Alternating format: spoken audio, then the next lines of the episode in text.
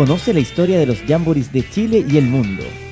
El nombre de tu subcampo te lo presentamos en el Patio Scout 105.1 FM.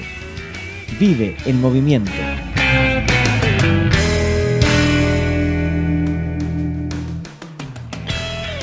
Jamboree Panamericano de Villarrica, 1989. América por la Paz. Fue el primer y único Jamboree Panamericano realizado en Chile.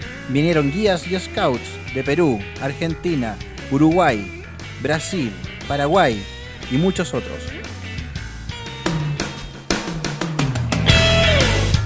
Ya conoces algo más de la historia de los Jamborees de Chile y el mundo.